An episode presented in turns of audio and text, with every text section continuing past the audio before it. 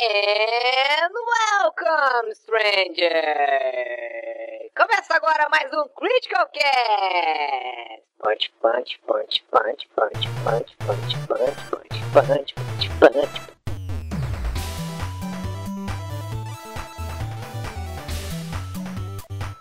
Fala galera, tudo bom com vocês? Aqui é o Eric e essa é a nova edição do Critical Cast. Como sempre, sou acompanhado do meu amigo JV. Tudo bom, JV? Olá pessoas, estamos de volta, mais uma semana aí na atividade, mais um convidado especial. Mais uma semana e mais uma vontade de morrer, tentando aguentar até sexta-feira, né, JV? Olha, eu até, em, em, em, em tempos normais, eu ia dizer, nossa, Eric, que exagero, mas no momento é bem é exatamente esse meu sentimento.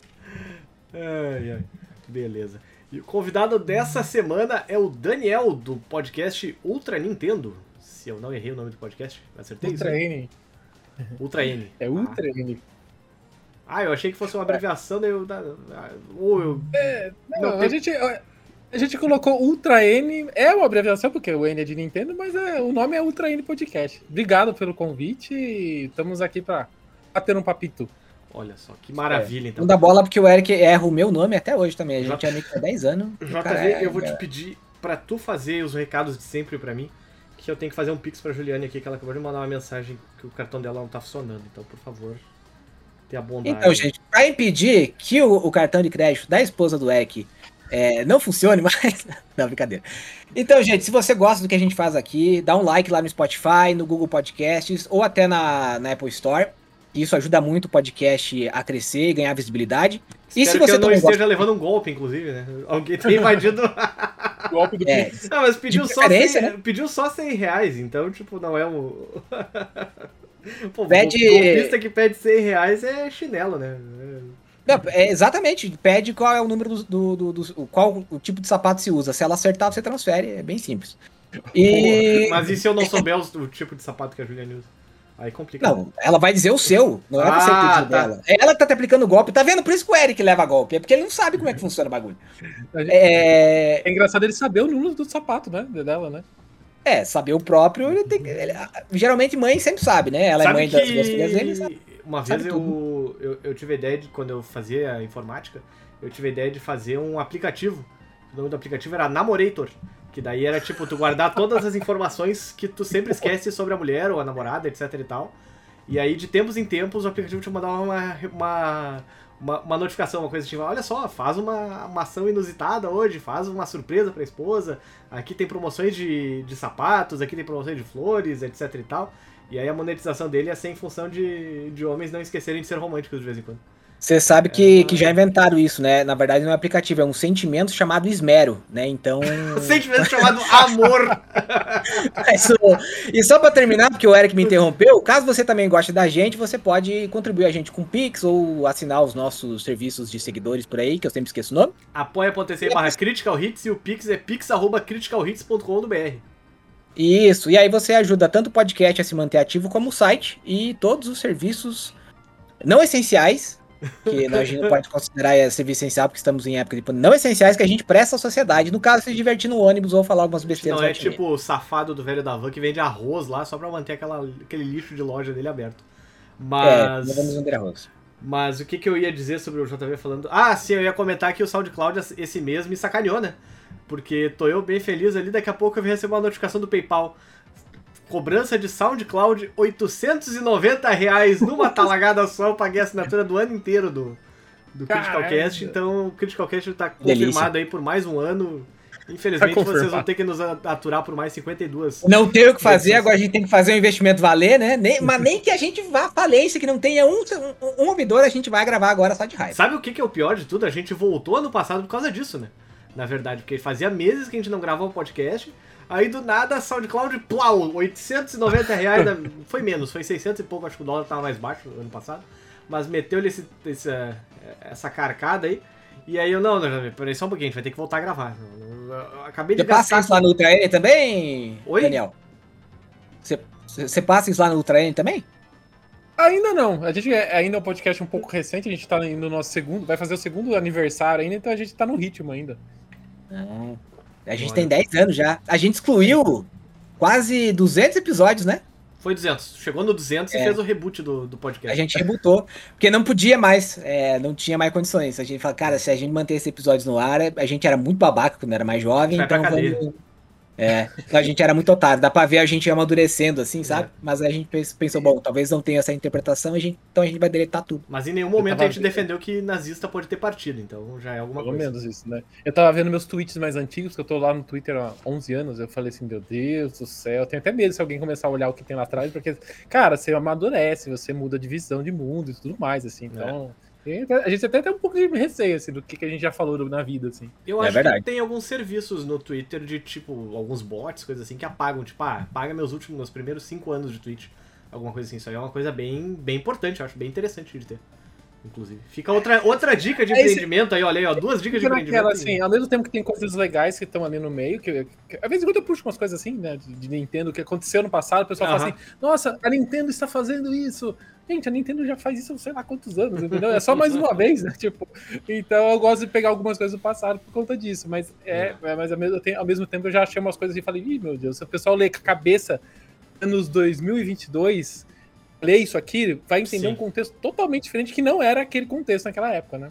Graças é legal ver que, na verdade, a, a gente amadureceu e, de certa maneira, a sociedade brasileira, por mais que a gente esteja aos trancos e barrancos, mas a sociedade brasileira também deu uma amadurecida, né? Ou pelo menos a, a algumas poucas pessoas. Então, a gente finalmente chegou num estágio em que falar determinadas coisas finalmente foi entendido. Não, gente, não pode falar isso porque isso é errado. Né? Você é. não pode defender é, o extermínio da galera aí, defender nazismo, porque, gente, pelo amor de Deus, tem que entender que isso é errado. E... Só que às isso vezes a gente também vê que tem, tem gente que volta atrás nos tweets de alguém só pra causar um. Mas isso não é aceito desde 39, né? Infelizmente, tá voltando agora. É, mas ainda é impressionante gente... que a sociedade esteja voltando o tempo. Mas vamos. A gente só, só torce para que o Eduardo Cunha não tenha os, os tweets antigos dele apagados, porque são uma instituição brasileira. Enfim, prossigamos com o início do. É verdade. vamos falar de. de, de de, de, de, de, de, de, de, videogames. Relacionamentos amorosos? Travou meu cérebro. Não, vamos, vamos, vamos falar, na verdade, do Daniel um pouco, né? Na verdade, o Daniel, a gente acabou te atrapalhando todo aí no começo, não falamos. Totalmente. Uh, fal falamos sobre. O Ultra N é um podcast sobre o que, Daniel? É sobre, sobre Nintendo, Nintendo, obviamente, pô. né? É, né? então, né?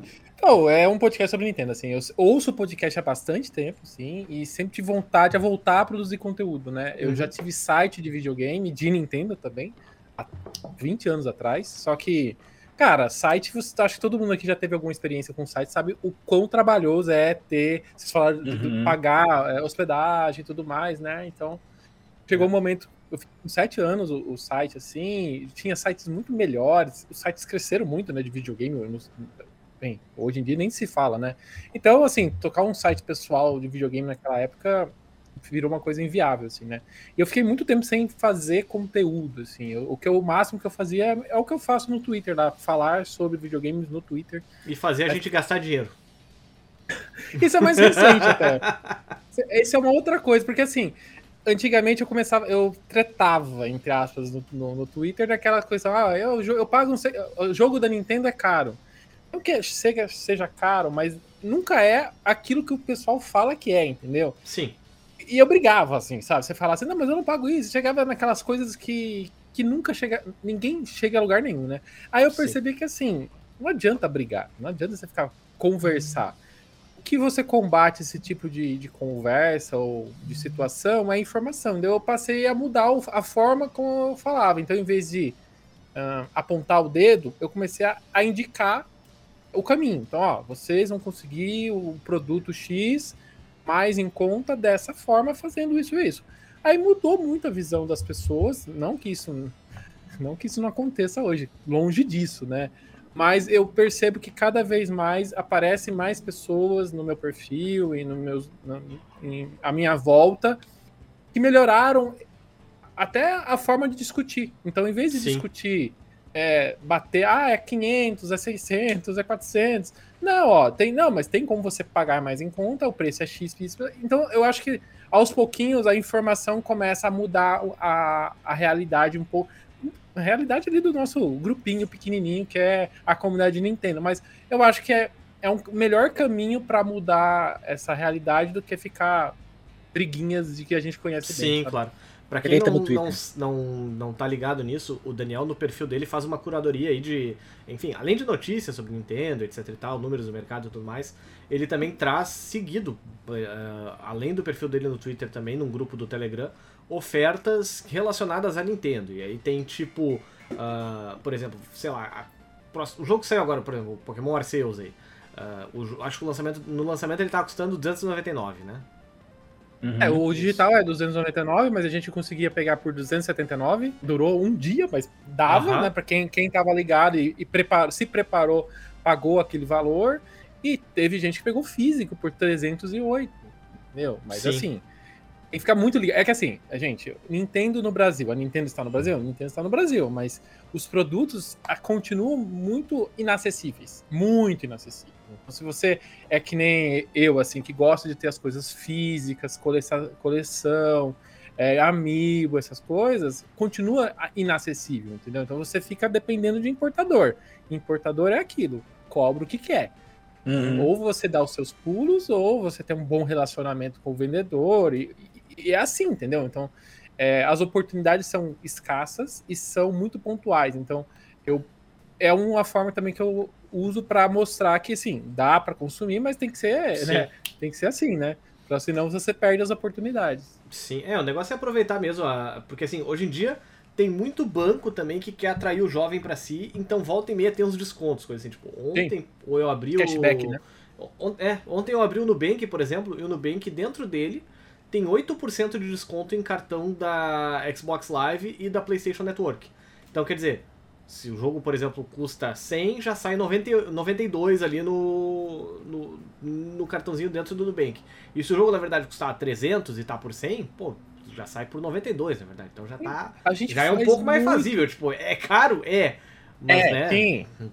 É que assim, é, é, quando a gente fala de videogame, a gente tem que lembrar que a gente está numa, já está numa posição de privilégio sim. absurdo. A gente está falando de jogo lançamento. É privilégio.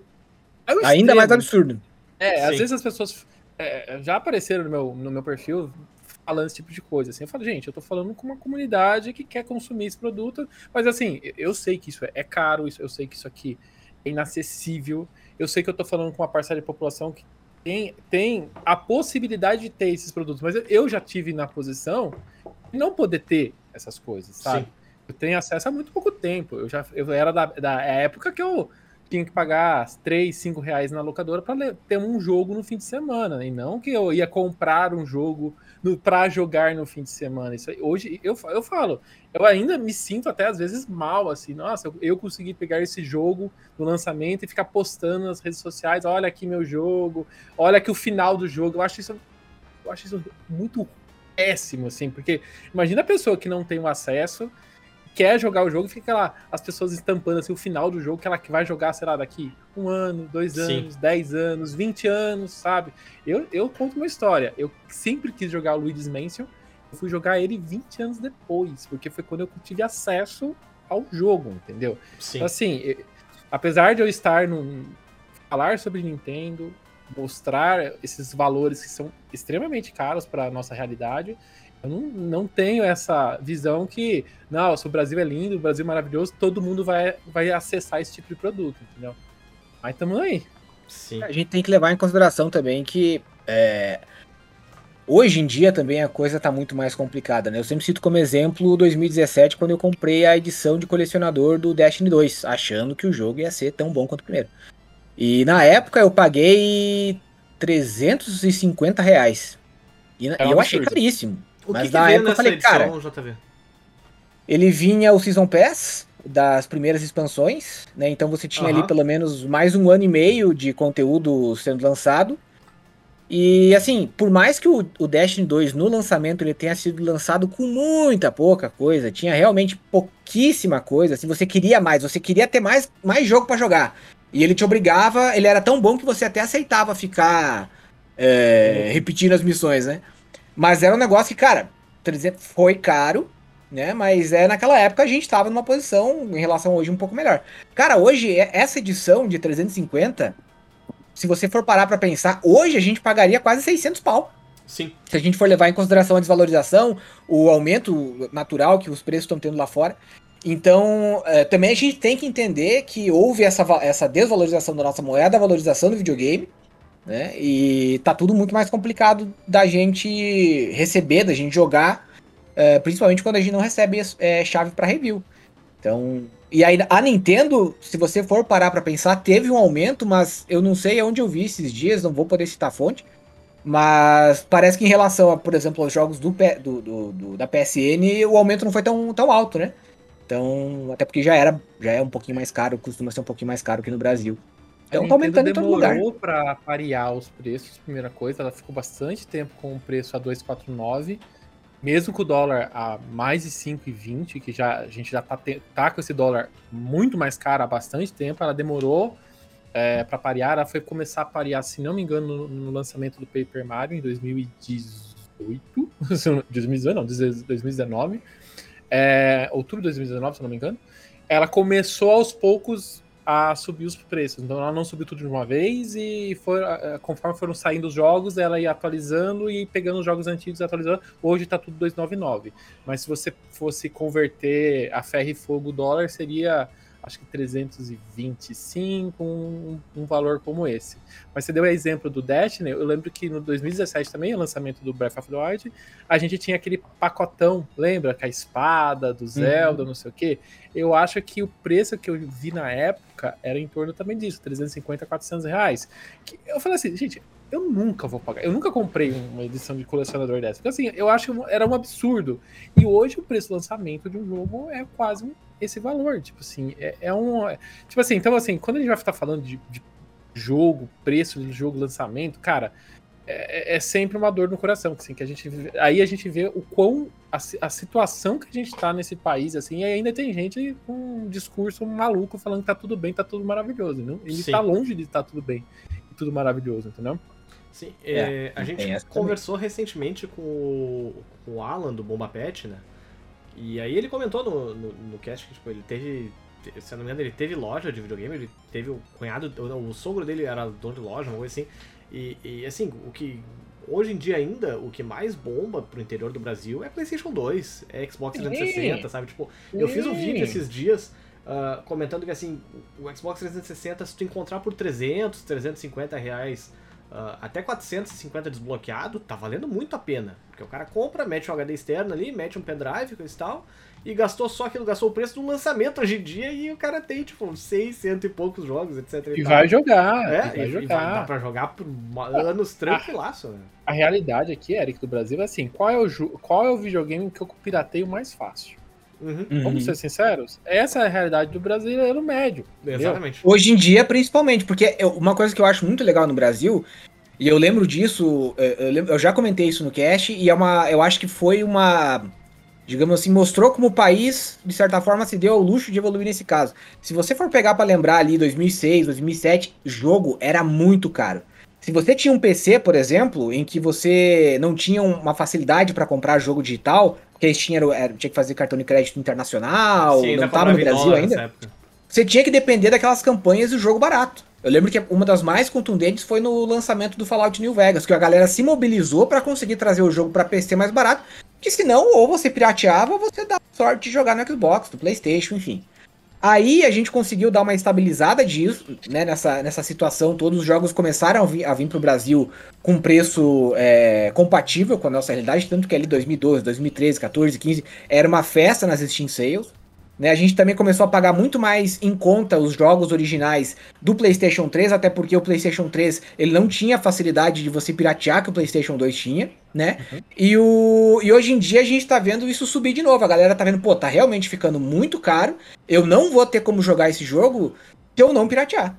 Sim. E aí a gente tá vendo o Brasil voltar a piratear jogos. Não, não que tenha reduzido a zero, mas tá subindo a, a, a taxa de pirateação, digamos assim, do, do, do de jogos sim, sim. a um nível alarmante, assim, em todos os, os, os pontos. JP, isso é um ponto que é, é, a minha tristeza como produtor de conteúdo até, quando o pessoal vai discutir acessibilidade, pirataria e tudo mais, porque a pirataria é um, é um efeito, sabe? É um resultado de um problema estrutural, assim, né? Uhum. E, e, e, tem muita gente que trata a pirataria como uma solução ok, é uma solução para você dar acesso para as pessoas, mas ela também é, levanta uma bandeira, né? Tipo, uma bandeira vermelha para o mercado de, de jogos. A gente sempre fica naquela, não, mas o mercado de jogos do Brasil é muito grande, que a gente é um país continental e tudo mais.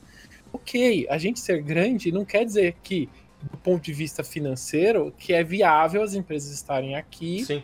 produzindo, é, porque assim, tudo que. Se a gente que faz algum conteúdo leva tempo e, le- e custa, jogo é ainda é, gasta-se muita coisa para se fazer. O pessoal fala, é muito simplista em falar assim, não, é, é barato, é qualquer- deveria custar tanto, mas aí entramos no mérito do- da produção de jogo. Mas é, eu acho que a pirataria, sim, ela, ela tem o efeito de dar acesso, mas ao mesmo tempo eu acho que ela levanta uma bandeira vermelha para o mercado que a gente tem que parar e olhar assim, o que está acontecendo no país para que a pirataria está voltando e voltando com tanta força. Uhum. Sabe que eu acho um outro indicador disso que você falou e que eu acho que serve bem para a gente determinar como o, o mercado se comporta no Brasil é a questão da localização. Porque se você for pegar a maioria dos grandes lançamentos é, que saem aí para as principais plataformas, eles vêm com uma localização. Às vezes é só uma dublagem, às vezes é uma localização total, às vezes é uma localização até meio constrangedora. Mas a gente viu nos últimos Cyberpunk é anos... um desses. É, ou o famoso Foi Battlefield Hardline. sua né? cara. É, Ah, isso aí, exatamente, você entendeu a referência. Então a gente viu um esforço das, das desenvolvedores e das, das publishers é, permitirem que o produto delas pudesse se adaptar ao nosso mercado e chamasse mais atenção do nosso mercado, é, trazendo a localização. E aí, por é, coincidência ou não, os produtos hoje que a gente tem mais dificuldade em obter localização são os, é, os produtos da Nintendo. Aí a gente vê os caras falando, por exemplo, que ah, não, é porque a Nintendo não se importa, porque não sei o que, porque barari, barará. Mas, cara, se você pegar a mai- o padrão Nintendo, né? Tem, é, a maioria dos jogos eles saem geralmente em duas línguas, inglês e tem lá o francês e o espanhol, mas eles não fazem a, a gama da localização que eles fazem para todos os, os mercados. E mesmo assim eles estão lá é, é, entrando e brigando, né? Só que a- o ponto que eu quero chegar é que assim tem gente que acha que talvez vá é, seja o aumento de vendas da Nintendo que vá fazer com que ela comece a se preocupar com uma com permitir a localização de jogos no Brasil. Eu já acredito que isso é mais uma questão de cultura da própria Nintendo, né, como ela trata os próprios jogos. Eu acho que não vai ser tão fácil ela começar a fazer, por exemplo, um Breath of the Wild localizado para todos os principais países, até porque isso gera um custo maior de produção, né? é, do que necessariamente ah, vai determinar se eu vou localizar a quantidade de vendas ou se eu vou piratear ou- e tal, né? Mas, enfim, in- infelizmente a Nintendo não tem essa questão da localização do, do Posso Brasil. colocar um ponto? É assim, que eu, eu- isso é a coisa que eu mais ouço, né? Da Nintendo não Uhum. localizar. Essa é, é a minha segunda-feira, né? segunda-feira, 8 horas da manhã. Ouvir que a Nintendo não localiza jogos, porque isso é uma puta de uma verdade, mas eu, eu gosto de sempre colocar que não, não é só a Nintendo. Uhum. empresas japonesas, se a gente olhar, tem um pequeno, grande problema em relação à localização. Se você vai para Square, quais jogos da Square japonesa, saindo do, do eixo, né, da, daqui, da, que ela faz fora de- do, do Japão, né? Mas vai olhar os jogos que ela produz, quantos jogos que ela localizou? Pega Capcom, é outra também, empresa japonesa. Olha quantos jogos ela fez a localização. A Konami, De uns entendeu? tempos pra cá, a Capcom tem trazido a maioria deles, né? Praticamente todos. Exato. É, mas Exatamente, quando a sai Capcom- para outros, pra outros consoles, né? Quando eles vão lançar especialmente no, no Nintendo Switch, por exemplo. Ah, bom, é. Aí- Tá, o Monster Hunter não tá, se eu não me engano. Ah, Tá, então, agora aí tá. que tá. O Monster Hunter foi um ponto de virada, pelo menos, que a gente sentiu. O Monster Hunter Rise veio em português, o Monster Hunter é, Stories 2 veio em português, né? Mas são os dois últimos lançamentos da, da Capcom pro console. Teve mais um que o Ghost and Goblins, mas eu, não, eu acho que ele não tá localizado. Mas assim, os dois jogos grandes da Ah, eu, Capcom o pior é que eu, eu, não, eu acho que esse não tá, mas aquele Capcom Arcade, qualquer coisa, tá. O arcade tá, o arcade É. tá. Exato. Então, Eu, assim, eu a fiz o Capcom, review dos dois, se eu não me engano. A Capcom tem representação no Brasil é, e ela tá mudando isso, tá localizando seus jogos.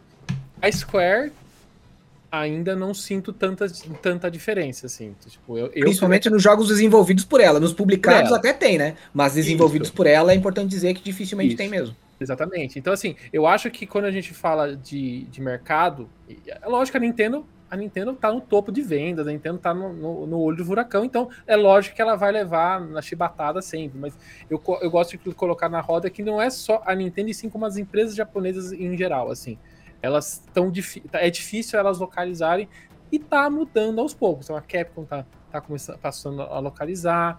É, a Square, eu não vejo tanto esse movimento dos produtos. Eu acho que foi Final Fantasy XV foi localizado, né? Eu, foi. Eu Final Fantasy foi, é. Ele foi, na verdade, acho que legendado. Eu não lembro de legendado. ter o áudio em português. Legendado, é, não, já, já estamos satisfeitos. Já estamos. Uhum. Fantasia final 15, né? Não precisa ser assim também.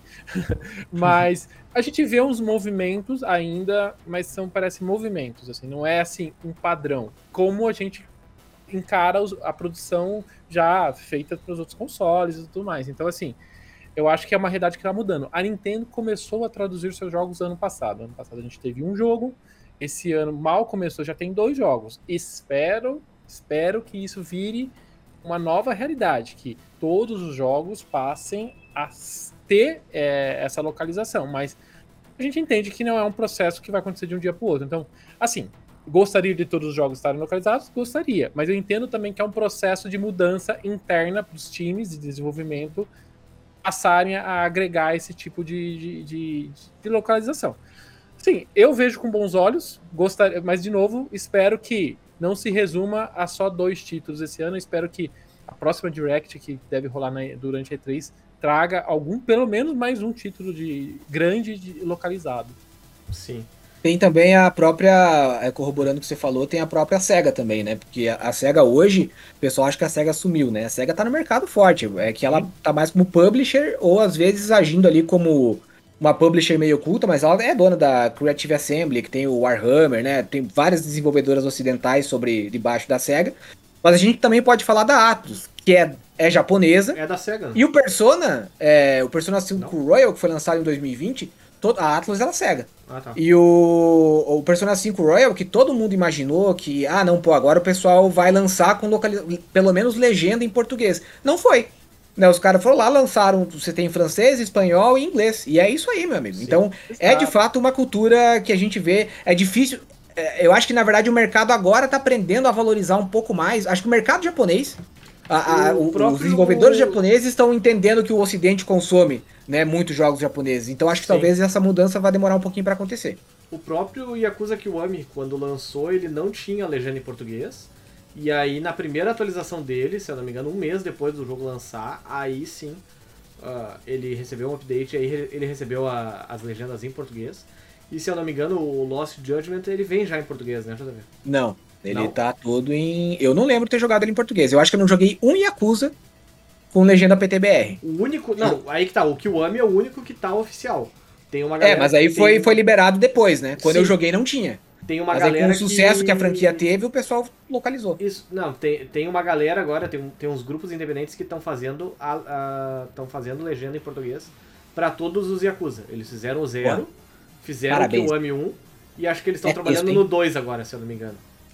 E tá, tá, tá bem legal o trabalho dos caras, mas, pô, é texto pra cacete pra, pra, pra, fazer, né? E isso é um pedido que o pessoal faz muito na Nintendo, de pegar pelo menos os jogos principais, Animal Crossing, Breath of the Wild, né? Sim. É, e a Nintendo voltar e soltar um update com tradução, assim. Eu acho muito difícil fazer ah, isso. praticamente impossível. Né? Até porque já, já desvalorizou o jogo, né? O, é. Os caras não vão poder lançar é, um jogo não, e capitalizar Nintendo, em Aí a gente entra naquele outro, naquele outra questão, que a Nintendo, como estratégia de mercado, ela nunca abaixa os preços do jogo dela. Então o jogo, o lançamento e o jogo que saiu há três anos atrás custou, custa o mesmo preço. Então, assim. É que não vai encontrar em outro lugar, né? Então. É. Não vai, não vai, entendeu? Então, assim, é, é, um pedido, mas é, aí tá uma coisa que eu vejo, é, eu acho muito difícil ela fazer, porque ela tem que mobilizar os times de desenvolvimento dela para voltar a mexer num jogo antigo. Poxa, e, e, por exemplo, a DLC do Mario Kart que, tá, que ela acabou de anunciar, por exemplo, é uma coisa que eu falei assim, eu não imaginava a Nintendo fazer isso, porque ela nunca mexe nos jogos antigos dela Sim. e, sei lá, mesmo, ah, mas é uma DLC. Ok, mas eu nunca vi a Nintendo fazer isso, então é uma novidade dela fazer isso, então, né? Porque poderia imagina, voltar também. Imagina o pessoal fazer... lá abrindo o Google Drive do Mario Kart e pensando, puta, como é que que, que, que, esse código faz agora? Lembrando que é um jogo do Wii U, né? né? O Mario é, Kart 8 é um jogo, do... um jogo do Wii U. É. Inclusive, então, era, uma, era uma das coisas que a gente tinha anotado aqui, né? Que era, na verdade, era, era a ideia de começo do, do, do assunto do cast, que era o seguinte, né? A Nintendo hoje ela realmente decretou a morte do Wii U e do 3DS, né? Agora eles realmente têm data para morrer. Então, em março do ano que vem, o 3DS e o Wii U vão ter suas lojas fechadas. Não vai dar mais para comprar nada nelas e já não dá para adicionar créditos nas lojas, se não me engano, a partir de outubro, novembro, algo assim, né? É, na verdade, essas lojas da Nintendo, eu não sei se vocês têm muito contato, mas é, eles são uma puta dor de cabeça com cartão de crédito, vocês não fazem ideia, sabe? Então, tem muita gente que, mesmo com as lojas abertas, eles têm um puta dor de cabeça para conseguir usar o cartão ali dentro. Porque eu não Sim. sei se é gateway de pagamento, se faz, a, faz o pagamento aqui, tá ligado com o servidor fora do país. Eu não sei que rolo que tem ali, mas a. Sei lá a inteligência de pagamento que tem nessas lojas assim é muito é muito zoada assim e tem muita gente que não compra por simplesmente não conseguir comprar. Sim. E, e aí a partir de março do ano que vem, foi isso que eu te falei? Nove... É, março. março. Março do ano que vem, então as lojas param de funcionar. E aí até comentei no Twitter isso, tipo, assim, se a Nintendo tá fechando essas lojas, significa que o custo de manter elas, de fazer a manutenção delas, é ou tão, tão alto quanto o das o, o que está gerando de, de, lucro ainda das vendas, ou está quase empatando. Então, assim, se você tem um 3DS ou um Wii U e ainda não desbloqueou ele, é hora de começar a se interessar, é, é hora de começar a se informar sobre isso. Sabe? Porque assim, é, mesmo que o pessoal, o pessoal que fala, ah, mas é errado piratear e tudo mais, cara, se a Nintendo tá decretando a morte desses, desses, dessas plataformas, ela não vai perder dinheiro por isso, ela não vai morrer de fome por causa disso. A Nintendo é uma empresa que tem mais de 100 bilhões de dólares guardado lá do, da, da época eu, de ouro do Wii ainda em reserva. Então, assim, a Nintendo definitivamente não vai morrer de fome. E, e desbloquear o Wii U hoje em dia, desbloquear o 3DS hoje em dia, abre os, os dois consoles a possibilidades muito legais. Sabe? Tem uma porrada de emulador. Tem, cara, tem Diablo 2 pro Nintendo 3DS sabe? Tem um porte do Diablo 2 pro Nintendo 3DS. Não, Diablo 1, aliás, desculpa. Do Diablo 1, que o pessoal fez a engenharia reversa lá no Diablo 1. E, e, e alguém foi lá e adaptou o jogo pro, pro, pro 3DS e tal, tá bem legal.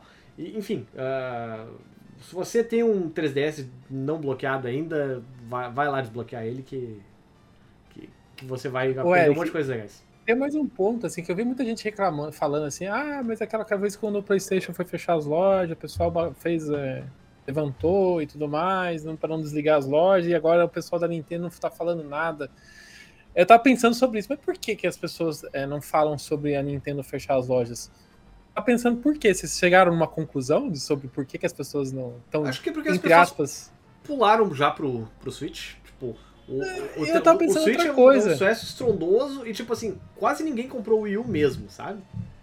Então, PlayStation tenho, 3. Seja porque seja cacete, realmente né? fácil você piratear, dar o jailbreak no, nos consoles Não, da Nintendo. Eu né? tava pensando por essas coisas. Assim, primeira coisa, a pirataria, porque a gente sabe que a pirataria, tanto no Wii U como no 3DS, é uma coisa bem simples, ainda mais nos tempos atuais. Então, No Switch já é também, né? É um negócio. E, eu, e, e, tipo assim, eu tenho um relacionamento bem grande com a comunidade Nintendo. Mesmo que as pessoas compram os jogos, elas têm desbloqueados por motivos de mexer no sistema para pegar um jogo que ela não consegue rodar porque o, são sistemas é, local, é, é com região é, travada, né? Não é que, então as, as, pessoas querem comprar o jogo que só saiu no Japão, então tem que destravar por causa da conta disso. E principalmente uma coisa que eu acho que eu tenho, sei lá, o meu sentimento como consumidor é que o nintendista, o filho da mãe do nintendista, ainda mais na geração 3DS e U, não era uma, uma geração conectada. Sim. Né? Os jogos estão no CD. Os jogos estão no cartucho. E eles não exigem é, atualização que nem hoje em dia os jogos precisam de atualização, né? Assim, a Nintendo vai fechar a loja. Ok, meus jogos continuam na minha estante aqui do meu lado. Os jogos que eu queria jogar estão aqui, sabe? Os jogos que eu. Ah, não, mas eu quero jogar um jogo que não está aqui. Certamente pessoa, é muito mais rápido a pessoa é verdade. ir na pirataria do, do que tentar comprar pelo pra, pra, pra, própria loja. Porque esses sistemas, para quem teve, sabe, o espaço em disco é mega reduzido. Você não tem nem espaço. Não, é, o ecossistema não foi feito para você comprar online, assim, sabe? Sim. Você precisa ter um cartão, você precisa ter um, uma expansão. E, então, assim, eu tava pensando com meus botões em por que, que as pessoas não estão tão, assim, ligando muito para isso. Eu imagino que seja um pouco disso, sabe? Quem tem os produtos, tem os produtos. não é normal, não era comum na época usar tanto essas lojas para acessar os jogos. E, Sim, o prejuízo é mínimo, coisa, na verdade, né, também. De, de Mas uma coisa, é, quem comprou os jogos continua tendo os jogos. A Nintendo vai fechar essas lojas para novas compras, mas os jogos continuam disponíveis para download, então se você precisar é, fazer o redownload lá né, do, do, arquivo, do jogo, você vai continuar podendo fazer isso. É, então, assim, é, na, meu, na minha opinião, eu achei estranho falar que o Wii U ia fechar a loja, porque assim, na, na minha cabeça já, eu já tinha esquecido que o Wii U estava aberto, assim, né? Eu, eu sou um dos, dos 13 donos do, do Wii U, né? Eu Sim. tenho o Wii U aqui. Mas... Eu, eu tenho o meu também. Sabe que uma coisa eu achei engraçada? Que, assim, a, a loja do Wii U meio que teve um revival, assim, né? Do pessoal lembrando como ela é ruim tipo, um mês mais ou menos, para uma semana antes do lançamento do Metroid Dread. Porque a galera Teve uma galera que, ah, vou, vou jogar os Metroid antigos. Puta, onde é, é. que eles estão? No Wii U. Ah, meu Deus do céu. O único lugar que dava para jogar o Metroid Fusion e o Zero Mission uh, de maneira oficial ali, de maneira legal, é. era no Wii U. Cara, que dor de cabeça que é pra. pra Pior que eu gosto da loja do Wii U. Eu acho muito. Eu acho charmosa. Toca musiquinha, tem os ícones coloridos, você clica. Eu prefiro mais. É, é lenta, tá? Mas também do Wii U, do, do Switch não é muito melhor também. É. então, mas eu gostava muito mais do. Da vibe do Wii U ali, feliz ali, do que, que a, a lojinha do Switch, que eu acho uma bagunça aquela loja do Switch você não acha nada. Você tem, você tem ou Sim. você usa a busca e vai direto no que você quer, ou você não acha nada. Eu acho que o, Não tem um sistema a, de recomendação, né? É um negócio é, muito esquisito. Eu acho que o, a loja do Switch é uma, é uma vítima do próprio sucesso do Switch, na verdade. Porque tu, tu é. chega no. Tu, tu, tu, chega, tipo, promoções, tem 450 jogos em promoção. Aí tu, ah, Mas... vou ordenar por preço. Vou ver os mais baratos. Aí tu vai ver jogo indie merda, um centavo. Jogo indie merda, dois Mas, centavos. Jogo indie merda. Eric, por exemplo, Puta eu que pariu, cara. Eu não consigo ver nenhum jogo bom pra, em promoção assim, sabe? Tipo, tem que ficar olhando. Mas tem, eu acho, tem... por exemplo, poderia ter assim: é, tipo de jogo, RPG. Vai lá, tem os RPG. Ah, mas tem os ruins e tal. Beleza. Aí até é do jogo, mas não tem o mínimo, sabe? Não tem. Sim. Quero jogos de corrida. Tá bom, lista de jogos de corrida. Não tem, sabe? Eu acho muito ruim. Pelo lá, assim, tinha um ícone lá. Jogos do Mario. Você clicava jogos do Mario jogos do Mario. Era, eu sei lá, pelo menos eu achava mais organizado. Tinha os 10 jogos do Wii lá dentro, então você mais Sim. fácil de achar. ai, ai, mas é verdade. Cara, e, e, é engraçado, né? Como, como até o Nintendo Switch ele transformou, ele, ele meio que fez o pessoal descobrir que na verdade o Wii U era um console com muitos jogos bons. Porque a Nintendo relançou praticamente tudo que saiu para ele e, e, na verdade o pessoal, ah, a Nintendo tá em crise, a Nintendo tá em crise, etc e tal. Tá, a Nintendo tá em crise por causa do hardware. Porque o Wii U é um dos consoles com praticamente o pico de criatividade da Nintendo ali em jogos. Porra, tem o Zelda, tem o Mario Kart 8, que agora o Mario Kart. Cara, daqui a pouco, se deixar o Mario Kart sem lançar o 9, o Mario Kart 8 vai vender mais do que o Xbox One vendeu de consoles. Sabe? Tá quase alcançando o videogame, cara. É, é, inacreditável isso, sabe? Tipo, é... vários dos melhores jogos do Nintendo Switch são jogos de Wii U, na verdade, portados. Eu não sei se, não sei, JP, eu sei se você conviveu a época do Wii, depois partiu pro Wii U, não sei se você foi mais o cara, pelo que você falou, se você já foi um cara que foi mais pro lado Destiny ali, o cara que já é. tava jogando mais online, então assim, eu acho que você deu uma uma fugida dessa, dessa época aqui, né? Mas eu, aí eu vou perguntar para você, qual era a visão que você tinha de quem jogava o Wii e jogava o Wii U nessa, nessa época? Não tô falando pra você olhar agora com. Mas nessa época você convivia com esses consoles. Você tinha uma visão que eram jogadores normais ou eram jogadores mais casuais? Cara, eu acho que eu via mais como uma forma. Porque assim, eu só entrei no Nintendismo, digamos assim, em 2016, quando eu comprei o meu 3DS. E comprei para jogar uhum. Pokémon X ainda. E eu vi o pessoal que consumia jogos para Wii U e para até pro próprio Wii, dá para puxar um pouco mais antes, como a galera que aceitava as edições, edições de jogos de favor, sabe? Tipo, sempre tinha o FIFA pro Wii, só que era uma edição que era quase um favor que a EA tava lançando ah, para dizer que tinha no, no Wii, sabe? Eu vi assim, demorou muito para eu entender isso, porque eu não tinha jogado, por exemplo, a qualidade de um Ace Attorney, uh, dos Marios do Wii, Uh, de como a Nintendo ela consegue fazer jogos brilhantes com pouca coisa. Eu só fui entender isso quando eu fui jogar o, o, o, o 3DS e eu percebi que às vezes não é nem só a Nintendo, às vezes parece que a galera se inspira na Nintendo, como você pega a Capcom, é, Dragon Quest, enfim, os caras pegam e conseguem pegar a fórmula da Nintendo para lançar um jogo para aquele console que parece Nintendo. E não, os caras não replicam isso em lugar nenhum. Parece que é você só tem aquela experiência no console da Nintendo. É um negócio impressionante. Se perder um pouco no Switch, eu acho, essa. É, né, essa coisa, mas ainda tem muito jogo que é só legal jogar no Switch, não sei explicar. É porque, assim. é porque nessa época que a gente tinha, a gente tinha espaço para experimentação. Então era barato você produzir um jogo e você uhum. tinha plataformas que vendiam milhões. Por exemplo, o Wii tinha 100 milhões, o DS chegou a 150 milhões. A base instala instalada, se você vendesse para 1%, para meio por cento, você estava vendendo para muita gente, entendeu? Era muita gente mesmo.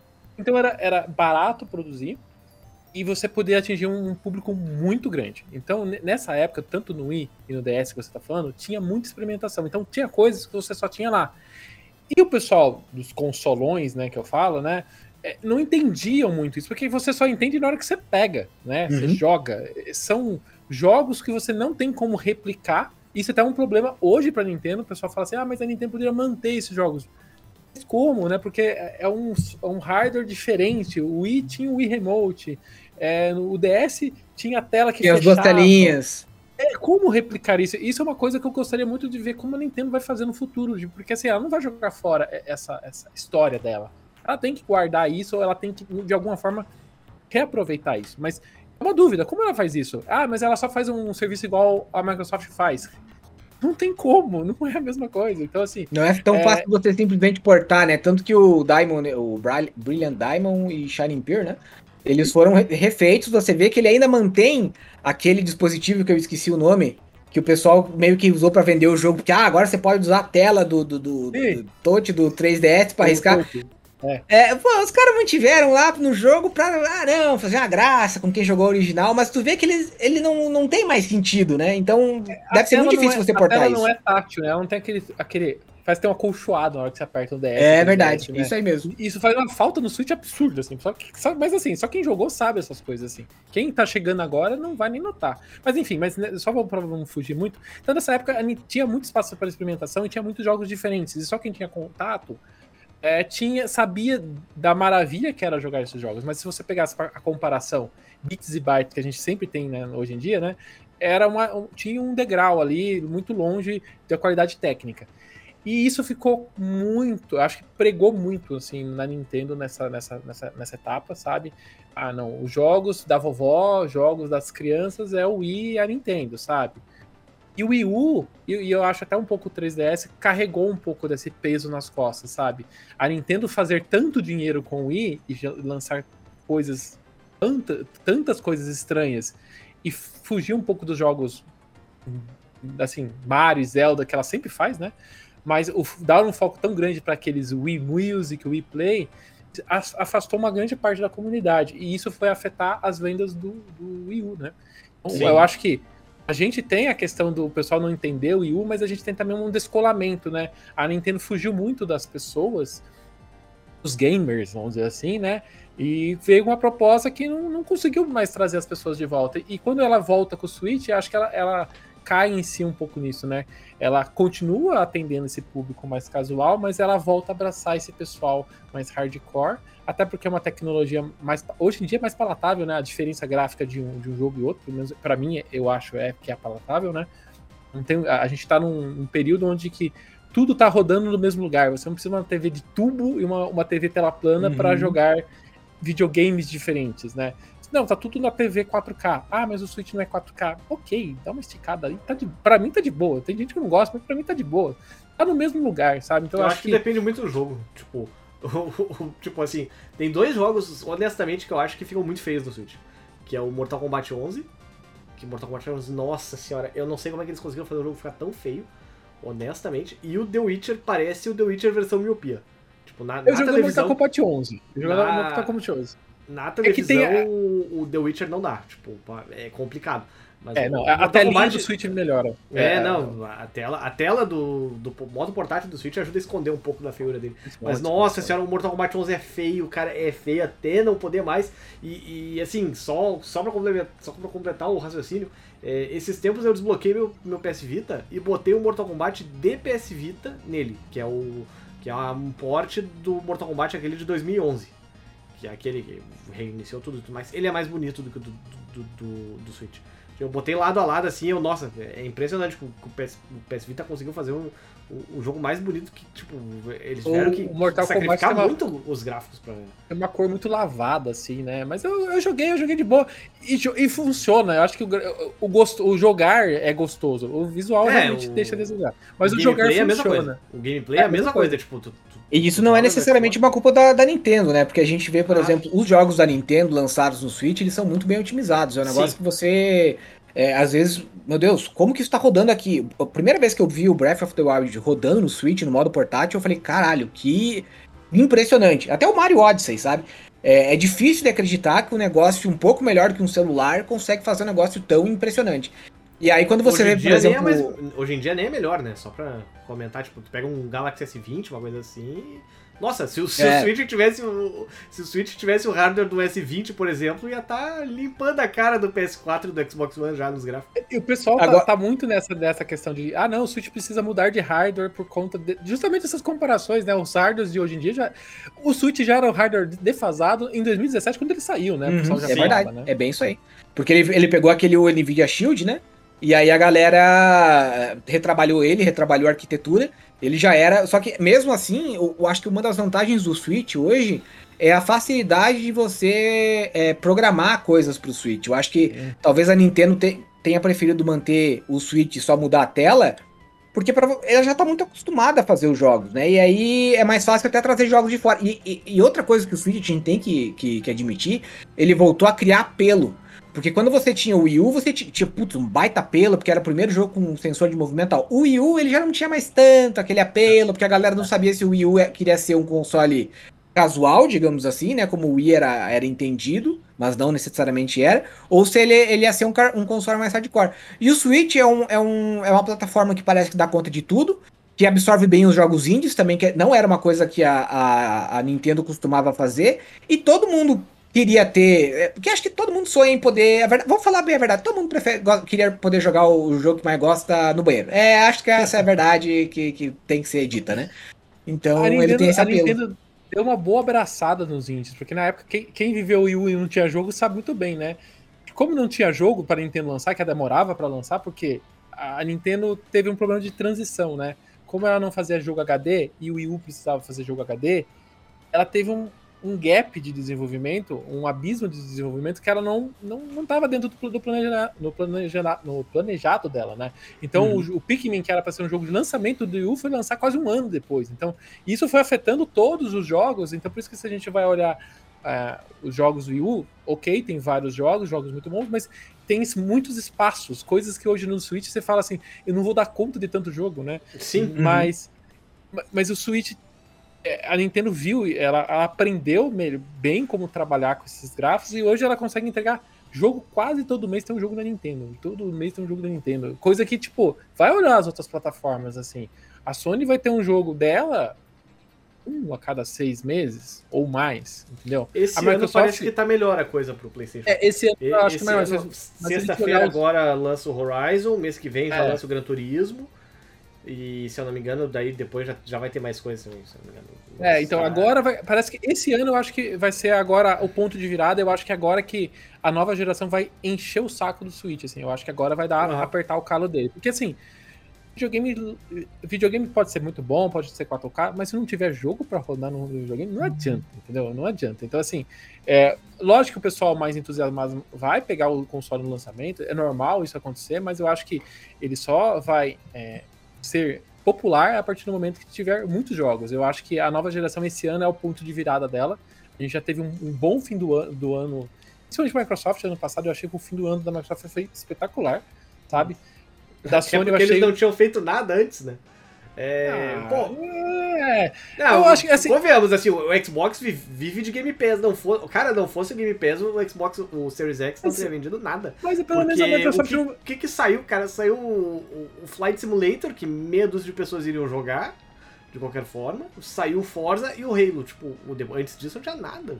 É, tinha, teve, eu acho que o Ground, não sei o que. Teve alguns jogos menores, assim, que, que ela uhum. colocou Medium, mas no começo do é, ano. Teve.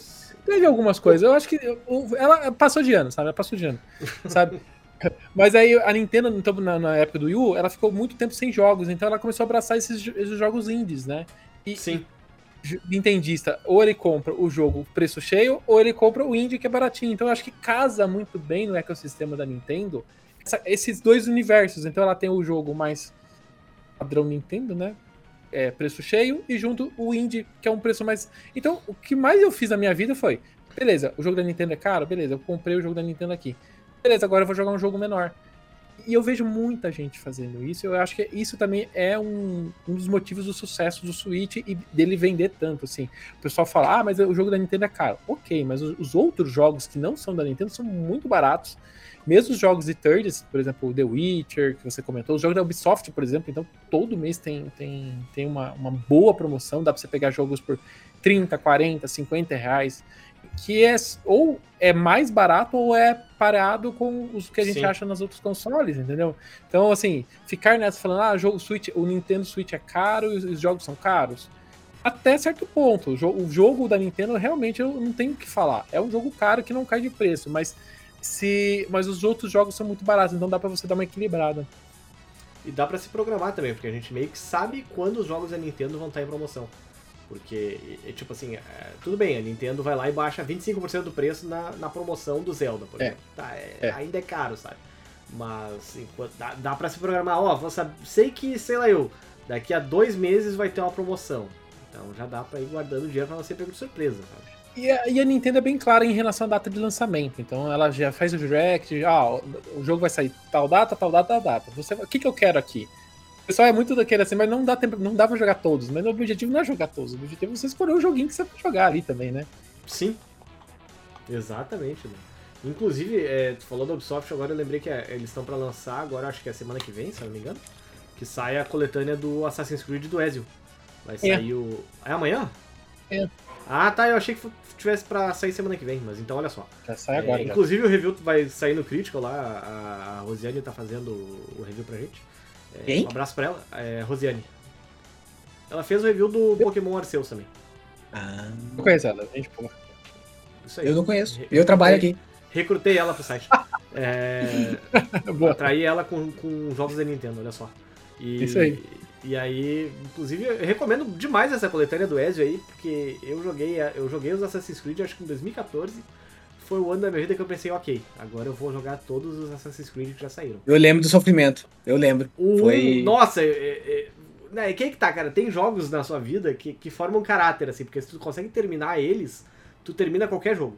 Porque tu já passou por coisa pior. O Assassin's Creed 1 é esse jogo, porque ô que joguinho desgraçado de ruim, cara. Eu joguei no PlayStation 3 o Assassin's Creed 1 e foi o responsável por eu nunca mais tocar na série do Assassin's Creed. Eu, eu eu achei horrível, horrível, assim. Então, Nossa, eu, eu- eu tava numa empolgação, deixa eu só fazer uma adendo, porque essa história é interessante. Eu tava numa empolgação com Assassin's Creed. Que eu vi os vídeos do, do, do, do, do Altair subindo as paredes, pulando e dando assassinada e cavalo e não sei o que. Eu falei, nossa, eu preciso jogar esse jogo. Aí quando o jogo saiu, na época 2007, eu era um fudido, falei, vou piratear. E aí, a gente tinha aquele negócio que o, o, E- o Ezio, não, o Altair, ele não conseguia entrar em Jerusalém. Você chega, a versão pirateada, até em algumas, al- alguma, algumas versões originais, você chegava em Jerusalém e o jogo crachava. Dava tela preta e saía. E aí a galera começou a fazer meme, tipo do Gandalf, assim, na frente de Jerusalém. You shall not pass. E aí, cara, eu fiquei tão frustrado, mas tão frustrado, que eu nunca zerei o Assassin's Creed 1. Eu zerei o 2, o 3, o Brotherhood, o Ezio, não sei o que lá. É, e depois só voltei no, no, no Oranges, né? E tenho jogado então. honestamente, é injogável. Hoje em dia é injogável. É, eu vi uns rumores aí de vazamento que a, Micro- que a Ubisoft, aliás, estava pensando em fazer um remake dele. E se eles fizerem, vai, joia, vai não. ser muito legal, sabe? Eles, Mas- eles vão usar só o nome, eu acho, porque assim, aquele jogo, eu, eu sei lá, eu acho que ele é muito quebrado, assim. Eu realmente não consegui jogar aquele jogo. Eu achei muito. Não, ele é chato. péssimo. Ele é, ele é E, péssimo. e o porque- pessoal fala assim: é, começa a jogar Assassin's Creed, pulo primeiro. Você, Aham. todo mundo fala É. isso. Sim. Ele tinha um apelo que era a questão do, do- dos counter, né? Que era legal, que, bo- bom, formou o caráter da indústria, basicamente. Mas ele não se sustentava, né? Se a Ubisoft for lançar um remake, beleza. Agora, se for lançar um remaster, Não, não, não. É remake. É, tá pra sair. Pelo que eu vi de rumor, assim, tá pra. pra Sai antes do Prince of Persia ou depois do Eric? Boa pergunta, né? Aquele, não, aquele Prince of Persia Feio Edition é foda, né, cara? Nossa. Pô, o jogo consegue ser mais feio do que o original de PlayStation 2, sabe? Tipo. Eu adoro Prince of Persia, joguei os três no, no GameCube, né? Porque, né? Eu nunca joguei. Eu, eu, nunca joguei É esses. muito bom, muito bom. O, eu, eu prefiro mais o primeiro, que o primeiro é mais fantasioso e menos sangue no olho que nem é os outros dois, assim, né? Que é muito sangue, o outro, não sei, não, não era necessário, sabe? Sim. Acho que eu prefiro mais o primeiro, assim. Mas são, os três são excelentes. Sabe que nessa época eu não tinha videogame. Eu, não, não, eu acho que eu tinha vendido meu GameCube, que era muito caro na época. Nossa senhora, era 270 reais um jogo. E se tu for converter para hoje em dia, dá quase mil reais, 270 não, reais naquela é, época. Eu era Fórum All Jogos, Tá? Item classificados, trocar jogo, era, essa era a minha vida. Cara, Todo dia eu, eu tive o, o, Super Smash Bros. que veio com videogame. Quando eu comprei, comprei o, o, o GameCube usado, aliás.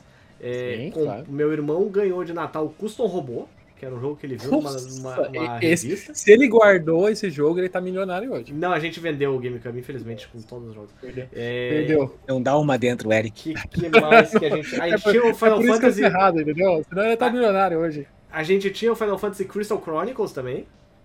Joguei. E, né? infelizmente foi uma grande decepção, porque pra, pra jogar ele tu precisava ter quatro amigos com. Três amigos, aliás, com Game Boy Advance e, três, e quatro cabos daquela caralha. Não, que era impossível é. de encontrar no Brasil também.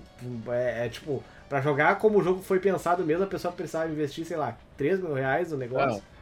Ideias muito boas para quem é, mora no Japão. É, exatamente. É, só, só no Japão mesmo, só os amigos japoneses.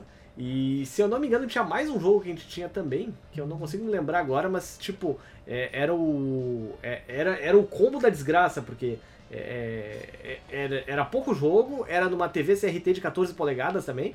Aí eu finalmente consegui emprestar do Metroid Prime, eu não enxergava coisa nenhuma Nossa. na tela, era desesperador jogar Metroid Prime. Então eu, eu nunca fui longe com o meu Wii U, acabei vendendo, aliás, o meu GameCube, o Wii U na cabeça. Mas o, o GameCube eu acabei passando adiante. E aí o Prince of Persia, eu ia colocar para rodar no meu computador, e o meu computador era uma, tinha uma GeForce que ela não tinha aquele DirectX 9, se eu não me engano, que era o necessário para jogar, os shader e tal. E aí o jogo não abria no, no coisa, então eu acabei. Quando, quando eu.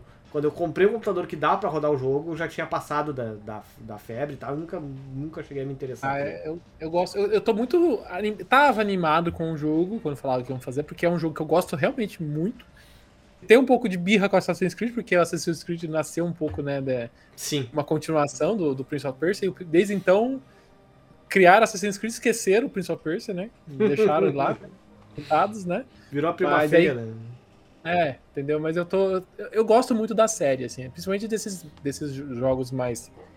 Jogos mais novos que já tem mais de 20 anos, quase. É verdade. Sim, é verdade. Esses dias até. Não me lembro. Ah, é, esses dias eu, eu comentei. É impressionante que The Last of Us vai fazer 10 anos ano que vem, cara. Sim. É GTA também. O GTA V também, aliás. Não, se você começa a parar a olhar. Não, tem outros dias eu tá postando o. Outro, postei ontem. Tropical Freeze do Donkey Kong Tropical Freeze do Wii U.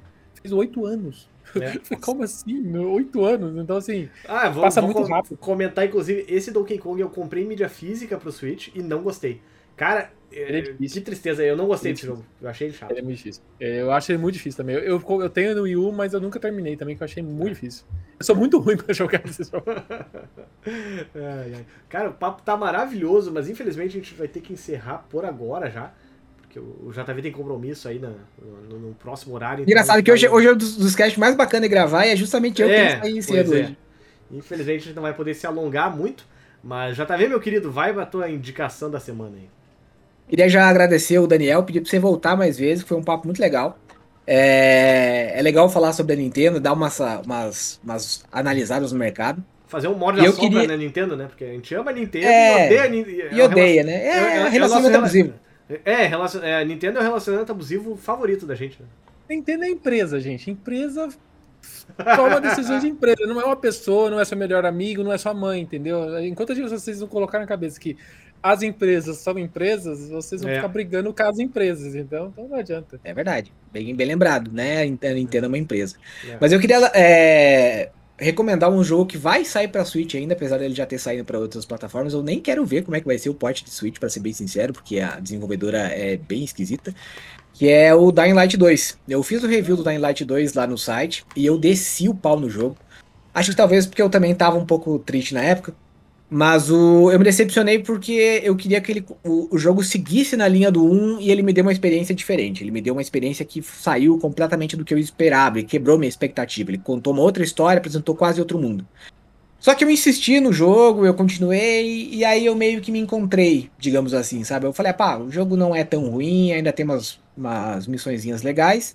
O sistema de progressão podia ser melhor, o sistema de craft podia ser melhor, mas sair correndo por cima de telhado da chuta em zumbi é muito da hora. Então, o problema era é... tu, no fim das contas, né, meu querido? Não, o problema continua sendo o jogo, mas é. eu dei 6, hoje eu diria que ele tá um 7, assim. Ele tá. É... ele me desperta uma vontade de chegar no final para saber o que vai acontecer, sabe? Então, é... queria recomendar aí para vocês. E eu também queria recomendar um outro canal que eu preciso achar aqui o nome, calma, porque me fugiu aqui, eu atualizei, calma, Achei ai meu Deus. Que tu ia me sacanear e indicar o, o, canal que eu te falei que eu ia indicar. Isso ia ser muito. Não, eu queria, eu quero recomendar o canal Chill Fuel. É, chill, no caso, sem o i no final, não é chile, é chill fuel, de combustível. Que ele, cara, é um canal que ele apresenta umas teorias é, conspiracionista, digamos assim, mas de uma forma mais realista, sabe? Tipo, ele não trata como teoria conspiracionista, tipo, ah, os segredos que tem no Google Earth. Ele só falou, ó, ah, tem esse negócio estranho aqui, tem a galera que acha que é, que é isso aqui, mas na verdade pode ser isso aqui mesmo, sabe? E aí ele, é, eu gosto A prova definitiva de que a Terra é plana. Não, é justamente o contrário. É, ele pega assim, por exemplo, ele não pega Porque nada. ela é plana sentido. no Google Earth, quer dizer que ela é plana no mundo real. É, enfim. E aí ele mostra, por exemplo, curiosidades que a gente não tá habituado a conhecer. Então eu recomendo esse canal aí para todo mundo também, que é muito bacana. É, Daniel, meu querido, muito obrigado por ter comparecido nessa edição do cast, ter aceitado nosso convite, em cima da hora, inclusive, né? Porque eu me programei mal essa semana, deu segunda-feira, eu, puta, não tem ninguém para gravar cast essa semana, eu preciso desesperadamente sair mandando convite pra todo mundo. Daniel nos socorreu aí, mas tá convidadaço para novas edições. Home office você dá um jeitinho, assim, é mais fácil, entendeu? Dá é pra ligar a câmera e dar uma falada, entendeu?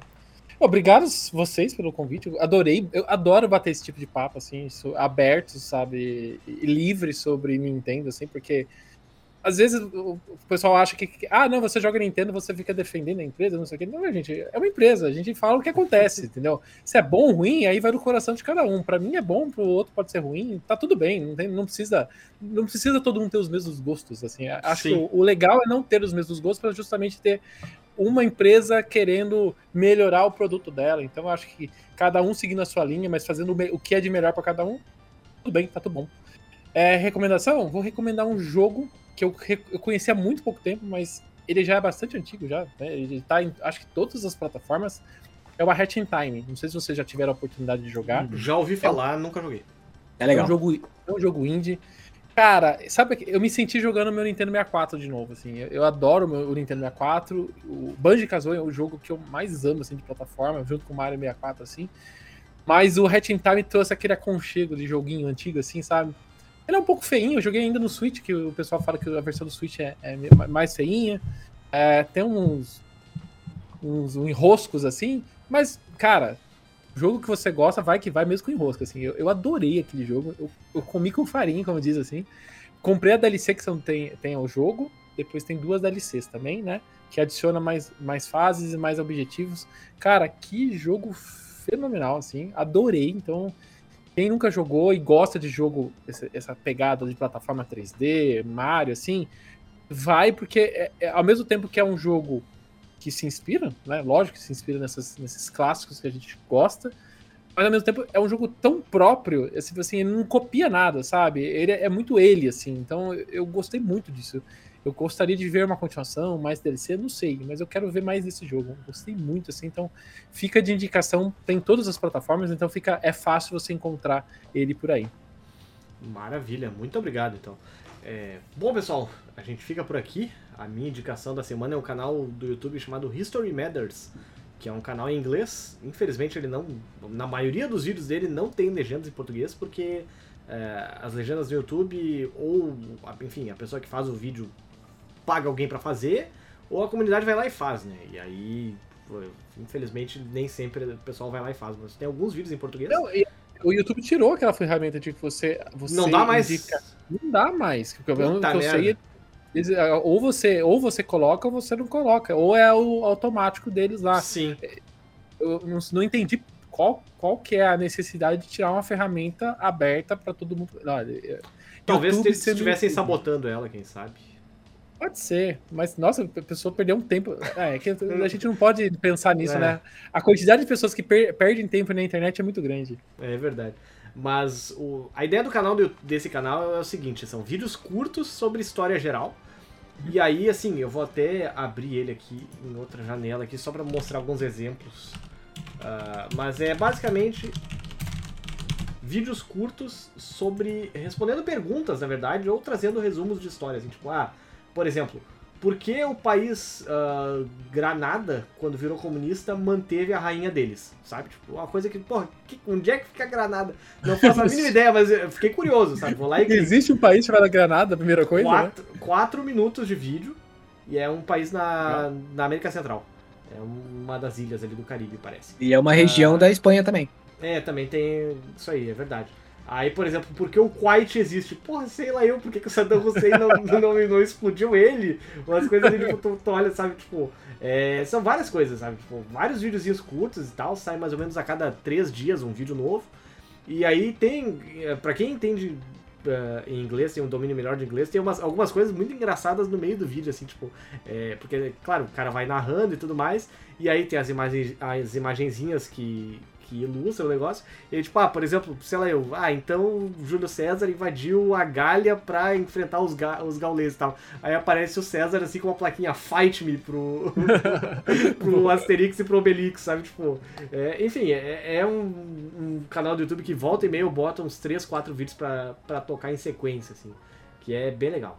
É, é, é um vídeo, é um canal do YouTube bem interessante. Por exemplo, agora, ah, um vídeo aqui, ah, se os cavaleiros medievais realmente saíam em quests, tipo a gente vê nos jogos. E aí, Pô, isso é boa. é, e aí eles trazem tipo, uma explicação histórica de, ah, até acontecia, mas nem sempre acontecia. E quando acontecia, era isso, isso e aquilo, por exemplo. Enfim, fica aí a indicação.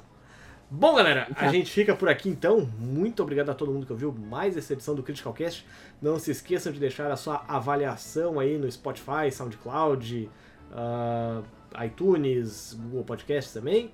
E até a semana que vem com mais uma edição. Valeu, Daniel. Um abraço. Valeu, JV. Tchau, Valeu, tchau. povo. Tchau. Até mais.